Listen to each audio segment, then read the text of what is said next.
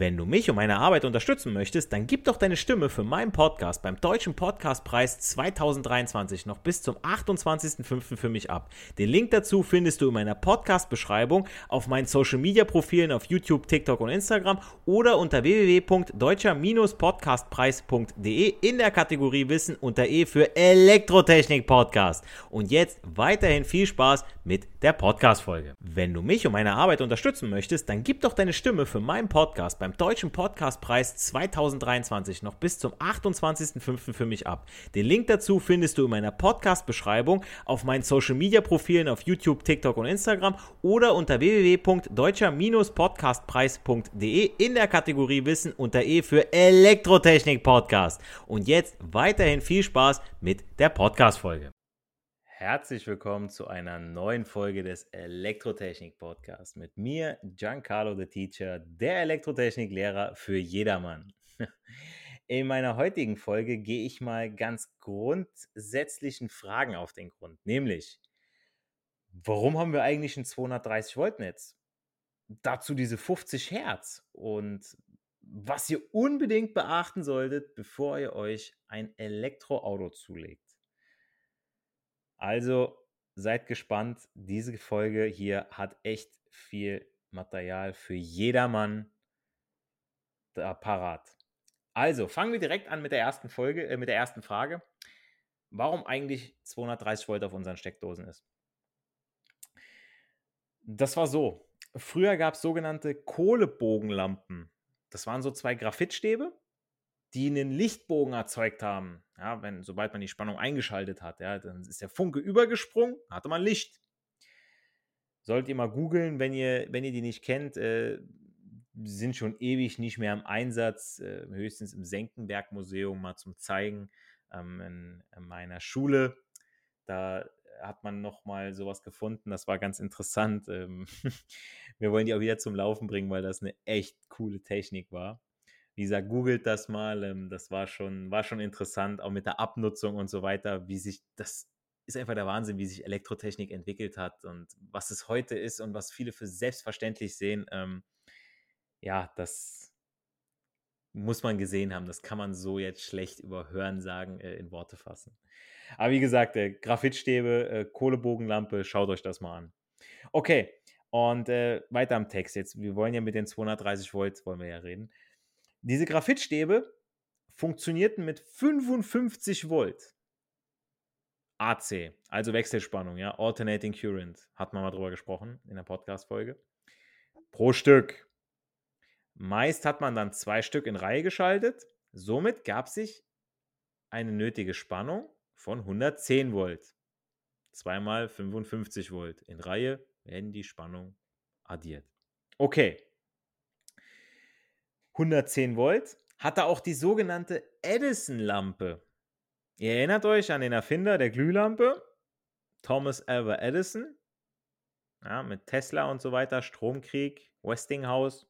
Kann ich, wie gesagt, noch echt empfehlen, diesen Film. Mega interessant und gab es auch eine Neuverfilmung. Das ist ein Stück Geschichte, das, äh, ja, das wird so schnell, das wird, das kannst du gar nicht ausradieren, das kannst du nicht vergessen. Das muss man sich gegeben haben, gerade als Elektroniker. Und wie gesagt, aus diesem Grund hat man in den USA ein 110 Volt Netz errichtet. Hat also einen geschichtlichen Hintergrund. Ja. Edison, hey, jo, das ist unser Mann, nicht Nikola Tesla, kein Franzose, nein, wir Amerikaner, USA und so weiter. Ne? Und in den USA ging 1986 an den Niagara-Fällen das erste Kraftwerk mit Fernübertragung der elektrischen Energie in Betrieb. 1896, Entschuldigung, hat falsch gesagt. Die Turbinen, die damals verwendet wurden, diese Generatoren, also läuft Wasser durch, treiben die Turbinen an, erzeugen eine Spannung, haben eben genau 110 Volt produziert. Und weil man schon so angefangen hat, hat man dann so weitergemacht. Dann leitet sich, daher leitet sich eben diese 110 Volt Paradigma ab. So, beantwortet ja nicht unsere Fragen um den 230 Volt. Nein, nein. Jetzt kommen wir ja weiter. 110 Volt, die Amis. So, Europa wiederum war mit der Entwicklung von Stromtrassen etwas hinten dran und kam später mit dazu. Die Elektroingenieure, die damals die Systeme bauten, blickten eben auf die Erfahrung in den USA und beschlossen, eine Änderung der Spannung vorzunehmen. Denn je höher die Spannung, desto effizienter lässt sich Strom tatsächlich über lange Leitungen übertragen. Also nochmal, die Europäer, die haben von den Amis gelernt. Ja, wie, wie, wie die kleinen Chinesen sind sie rumgelaufen mit ihren Fotograf äh, Fotoapparaten oder gut, damals nicht, aber ihr wisst, wie, was ich das meine, ja, und haben dann alles kopiert. So, dann haben gesagt, okay, die Amis machen das so und so, ja, aber wenn wir die Spannung doch verdoppeln, dann wird der Strom ja effizienter, also mit weniger Verlust, beziehungsweise dann kann man das kompensieren, äh, über lange Leitungen übertragen. Das heißt, wir können das ganze Land versorgen, effizienter. Und da haben sich die Europäer gedacht, okay, wir verdoppeln das Ganze. Das wären ja bei 110 Volt 220. Und die wurden im Laufe der Jahre angepasst auf 230 Volt. Weil, wie gesagt, da höhere Spannung und niedriger Strom weniger Verlustleistung bedeutet. Daher haben wir unsere 230 Volt. Fand ich auch mal echt ganz cool, damit ihr das so mal wisst. Es sollte im Prinzip, das ist was, das steht nicht in den Lehrbüchern drin. So, also ich habe viele Elektriker, die wissen gar nicht, okay, wir haben 230 Volt auf der Steckdose. Ich bin schon teilweise froh bei manchen so, dass sie das wissen. Aber ich finde eigentlich immer cool, dass man so weiß, wo kommt man eigentlich her, wo hat man seine Wurzeln. Ne? Und deswegen auch zu meiner nächsten wichtigen Frage, warum haben wir überhaupt eine Netzfrequenz von 50 Hertz? Also 50 Hertz, Leute, ihr müsst euch das mal überlegen, ähm, warum wir Herzkammerflimmern bekommen, ja, warum wir Muskelverkrampfungen bekommen. Ja, da habe ich ja schon mal was zu erklärt. Okay, wir funktionieren mit elektrischen Signalen und, und wir haben auch eine, eine, Herzfrequenz, ja, einen Ruhepuls von 60 Schlägen die Minute, die Minute. 50 Hertz bedeutet 50 Schläge in der Sekunde. Das ist der Wahnsinn, ja. Also so schnell wechselt dann meine Wechselspannung ne, zwischen dem positiven und der negativen Amplitude. Ja, also hoch, runter, hoch, runter, 50 Mal in der Sekunde und nicht in der Minute. So, und jetzt versucht natürlich unser Herz, wenn wir, wenn wir einen Schlag bekommen, dieser Frequenz nachzukommen. Heißt mitzukommen. So, egal wie trainiert man ist, also ich bin Marathonläufer und ich habe einen Ruhepuls so von, ich sag mal, 45, 46. So, das ist schon für einen, für einen Menschen gar nicht mal so schlecht. So, und dann hat man aber 50 Mal die Sekunde, da kommt mein Herz auch nicht mit, das war's, vorbei. Ja, deswegen dieses Herzkammerflimmern, Herzinfarkt, tot. Und wie kommt es aber jetzt zu diesen 50 Hertz? Jetzt habe ich ja noch mal kurz gesagt, warum es so gefährlich ist, aber weil man früher gesagt hat, die Frequenz darf nicht zu hoch sein. Optimal wären circa 25 Hertz da viele Elektromotoren nicht zu schnell laufen sollten. Ja, die Drehungsfrequenz sollte nicht zu schnell laufen. So, aber, also 25 Hertz, merkt euch das. Aber jetzt haben wir äh, Leuchtmittel und wenn man die mit einer zu niedrigen Frequenz betreibt, das ist, liegt so bei 42 Hertz, wäre das Flimmern oder Flackern vorhanden. So, dann wird man ja, wird man ja einen Rappel kriegen, wenn man unter so einer Lampe sitzt und Karten spielt. Oder eine Vertragsverhandlung macht oder sonst irgendwas, ja. Also, da, da könnte ich doch nicht in Ruhe meine Zeitung abends lesen, beziehungsweise mit Freunden irgendwie am Tisch sitzen, ja, weil die Lampe die ganze Zeit flackert. 42 Hertz. So, jetzt hat man die zwei Zahlen. 25 Hertz sollten die Elektromotoren laufen, die sollten halt nicht zu schnell laufen.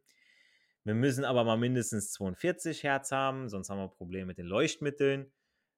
Netz machen mit, für, für den Motor machen wir das, für die, für die Leuchtmittel machen wir das. Nee, Leute, wir machen ein Netz, also müssen wir größer als 42 Hertz sein. Das heißt, unsere Motoren drehen eben schneller. Dann müssen wir uns ein anderes Übersetzungsverhältnis ausdenken. Okay, dann können wir die auch wieder langsamer laufen lassen, beziehungsweise können wir auch mit der höheren Frequenz arbeiten. Dann haben wir uns überlegt, okay, 42 Hertz, ah, so krumme Zahl, ist zwar gerade, wegen der 2, klar, aber man haben dann was Rundes genommen und gesagt, okay, nehmen wir 50 Hertz. Deswegen haben wir jetzt ein 50 Hertz Netz.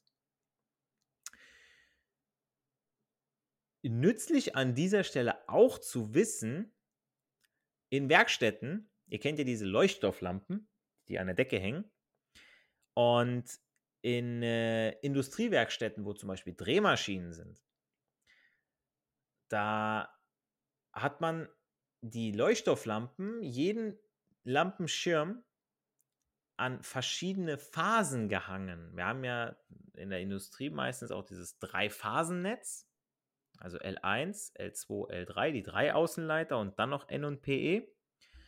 Und da hat man dann verschiedene Phasen für verschiedene Lampen reingenommen. Warum macht man das?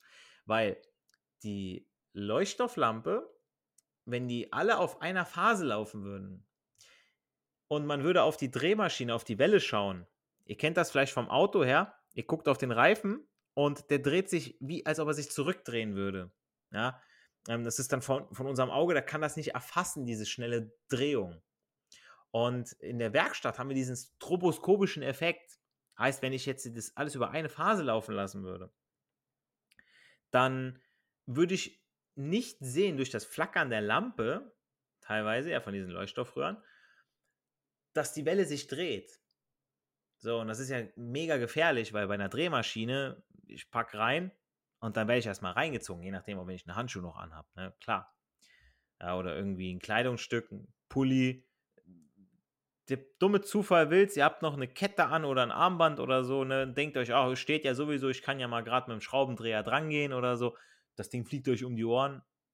Da kann schon was passieren. Deswegen auch diesen stroboskopischen Effekt mit den verschiedenen Phasen ähm, hat auch wieder was mit der Herzzahl zu tun, ganz klar. Aber noch ein Punkt zur Frequenz. Man hat nicht genau 50 Hertz, wenn man die Frequenz misst. Die Frequenz liegt so ja, plus minus 0,2 Hertz, je nach Tageszeit. Aber warum ist das so? Das hängt tatsächlich von der tagesabhängigen Sonneneinstrahlung ab. So, jetzt, was hat die Sonneneinstrahlung damit zu tun? Macht das meine Leitung warm und deswegen habe ich dann jetzt mehr Hertz, weil mehr Widerstand oder weniger Hertz, weil weniger Widerstand? Nein, hat was mit unseren Photovoltaikanlagen zu tun unseren PV-Anlagen, die wir alle aufs Dach knallen sollen, ja, weil ähm, dann die KfW-Bank sagt, jo, das Haus muss so und so effizient sein, muss so und so viel erneuerbare Energie. Ja, da kommen die Grünen wieder und sagen, Leute, packt euch das drauf, viel Geld, keine Prämie mehr, teures Haus, wunderbar, läuft. Nein, ich erkläre es euch mal ganz kurz. Also, scheint viel Sonne, geht die Frequenz nach oben so ungefähr 0,2 Hertz. Scheint wenig Sonne, nachts, ne, geht die Frequenz nach unten, minus 0,2 Hertz ungefähr. Das ist so, wenn die Sonne scheint, dann speist jeder mit seiner PV-Anlage ein. Dadurch drehen die Generatoren, die ja normalerweise den Strom einspeisen, einfacher, weil sie ja nicht mehr so viel an Strom ins Netz einspeisen müssen. Dann könnt ihr euch das vorstellen, ja, ihr fahrt mit dem Fahrrad einen Berg rauf und äh, wenn es dunkel ist, also wenig wird mir von der PV-Anlage an Energie mitgeliefert, ja, dann ist der Berg steiler, das heißt, der Generator muss schwerer, muss mehr drehen, muss mehr aufwenden, um Strom ins Netz zu speisen.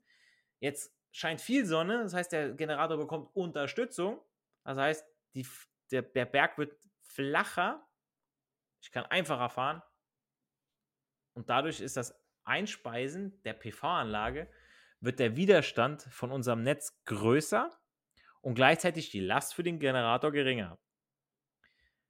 Mal so als Vergleich mit einem Auto, ja, das sieht man auch echt gut, wenn man, wenn man jemandem Starthilfe gibt. Äh, solange mein Auto die andere Batterie lädt, also mein Auto dranhängt, hört man richtig die Mehrarbeit von dem Motor. Der muss richtig leisten, ja, als ob er irgendwo einen Berg rauf fährt, ja, der, der zieht da einen mit in dem Moment, wo ich das Laden beende, durch Entfernen der Kabel, geht die Drehzahl von meinem Motor sofort um 100, 200 Umdrehungen hoch. er fährt immer noch quasi dieselbe Leistung, aber er hat es leichter. Ihr kennt das selber so, ihr, ihr, ihr, trampelt und trampelt einen Berg hoch, ja, Frequenz, ne?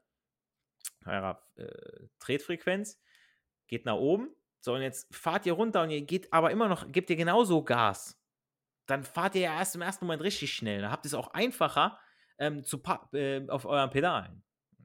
Das, deshalb hat man nicht immer ganz genau 50 Hertz, sondern plus minus 0,2 Hertz, was wiederum in der äh, Toleranz liegt. So, und jetzt zum Abschluss. Lauscher aufgespitzt, wer sich ein Elektroauto zulegen will. Es gibt nämlich beim Kauf vom Elektroauto mehrere Faktoren, die ihr beachten solltet. Und eine davon ist die Brutto- und Nettokapazität von Batterien. Ihr kennt wahrscheinlich Brutto und Netto von eurer Gehaltsabrechnung. Brutto, viel Geld, ohne Abzüge an Vaterstaat, Soli für den mehr als bestens sanierten Osten, Arbeitslosenversicherung für Harry Harzer aus dem vierten Stock, Krankenversicherung, Kirchensteuer für goldenes Klopapier für den Vatikan und so weiter. Und netto ist das, was ihr wirklich auf eurem Konto ausgezahlt bekommt zum Leben. Das kennt ihr, brutto netto. Aber wie sieht das bei der Batterie aus? Brutto bedeutet bei der Batterie die maximale Energiemenge, also die maximale Kapazität, die die Batterie speichern kann. Zum Beispiel 100 Kilowattstunden. 100 Kilowattstunden brutto. Das hat auch, super, alles klar. Ne? Ich hole mir einen Tesla 100 Kilowattstunden. So. Bei normalen Verbrennern, nur mal zum Vergleich, ja, zum Beispiel der Ferrari F430 hat 357 bis 375 Kilowatt. Ja, also das Vierfache, ja, nur mal so, ne? Ähm, aber wie gesagt, wir reden ja jetzt vom Brutto, also die maximale Kapazität und Netto ist die tatsächlich nutzbare Energie bzw. Kapazität. So, jetzt denkt ihr euch, hä, also die Batterie hat doch 100 kW, ich lade die voll auf, dann habe ich auch volle Leistung. Ja, jetzt passt auf. Man lädt solche Akkus nicht immer komplett voll und fährt sie auch nicht leer komplett, sondern man lädt sie immer so zu 80 bis 90 Prozent voll, verfährt die dann wieder und natürlich fährt man dann nicht komplett auf Null. Ja, man muss ja irgendwie noch ein bisschen Restkapazität haben, um es zur Tankstelle zu schaffen. Wichtig ist nämlich hierbei, die Lebensdauer wird durch das volle bzw. komplette Aufladen reduziert und auch durch das komplette Entladen. Und deshalb ist für den Verbraucher nur die Nettokapazität, also für euch nur die Nettokapazität wichtig steht also auf der Batterie eine Kapazität von 100 Kilowattstunden, muss diese Kapazität mit dem Faktor 0,8, 0,9 multipliziert werden. Also egal, was ihr für eine Kapazität habt, mit 100 lässt sich es eben gerade einfach rechnen, ja. Deswegen habt ihr dann nur noch 80 bis 90 Kilowattstunden, mit denen ihr da tatsächlich rechnen könnt. Also das ist dann wirklich safe. Dieser Faktor von 0,8, 0,9 rührt daher, weil man, wie gesagt, diesen Puffer einmal für Alterung und für Sicherheit einrechnet von 5 bis 10 Prozent, was den Faktoren ja, Prozentrechnung, ja, 0,05 bis 0,1 entspricht. Deswegen, ja, also 0,8 bis 0,9 der Faktor mal meine Bruttokapazität. Also Augen auf beim Autokauf. Toller Spruch zum Abschluss, ne? Wie gesagt, das war jetzt auch mein Schlusswort für diese Podcast-Folge. Es gibt natürlich noch andere Faktoren, die ihr beim Autokauf, beim Elektroautokauf noch beachten solltet. Ähm, klar, wenn ihr mehr wiegt, wenn ihr viel beladet, dann kann das Auto auch nicht so weit fahren und so weiter. Ne? Das interessiert das Auto natürlich auch. Ist wie im Prinzip beim normalen Verbrenner aber auch. Ähm, wenn ihr das, äh, dem Pferd da viel an den Hänger spannt, braucht das, viel, das Pferd mehr Hafer, also müsst ihr mehr tanken. Ist klar. Ne? Aber nochmal zur Zusammenfassung. Ja, ich denke, ihr könnt jetzt nachvollziehen, wo unsere 230 Volt Netzspannung und unsere 50 Hertz Netzfrequenz herkommen. Ja, also mit den Elektromotoren sollten nicht zu schnell drehen, aber wir müssen ja mehr wie 42 Hertz haben wegen den Glühlampen. Dann bei den 230 Volt, die Amis hatten ihre 110 Volt von der Edison-Lampe, von den Niagara-Fällen. Wie gesagt, das ist auch im Stromkrieg ist das auch so ein bisschen erklärt. Die Europäer haben daraus gelernt, haben gesagt, oh, wir machen mehr, weniger Verluste, deswegen verdoppeln wir das Ganze. Und auch durch diesen kleinen Einblick in einen, in einen von vielen Faktoren beim Kauf von E-Autos könnt ihr bei der nächsten Party auf jeden Fall mit nützlichem Wissen direkt auftrumpfen. Ja, da könnt ihr, wenn sich irgendeiner über Elektroautos unterhält, könnt ihr direkt sagen, ja Leute, wusstet ihr eigentlich? Und da kommt ihr direkt super ins Gespräch, ja. Müsst es natürlich auch charmant rüberbringen, ja, und nicht wie so ein Klugscheißer rüberkommen. Aber wie gesagt, ähm, wenn einer euch dann fragt, sagt, könnt ihr natürlich dann immer wieder den Spruch bringen, nicht für die Schule, sondern für das Leben lernen wir. Ich hoffe, wir hören uns in der nächsten Podcast-Folge. Macht's gut, euer Giancarlo the Teacher. Wenn du mich und meine Arbeit unterstützen möchtest, dann gib doch deine Stimme für meinen Podcast beim Deutschen Podcastpreis 2023 noch bis zum 28.05. für mich ab. Den Link dazu findest du in meiner Podcast-Beschreibung auf meinen Social-Media-Profilen auf YouTube, TikTok und Instagram oder unter www.deutscher-podcastpreis.de in der Kategorie Wissen unter E für Elektrotechnik Podcast. Und jetzt weiterhin viel Spaß mit der Podcast-Folge.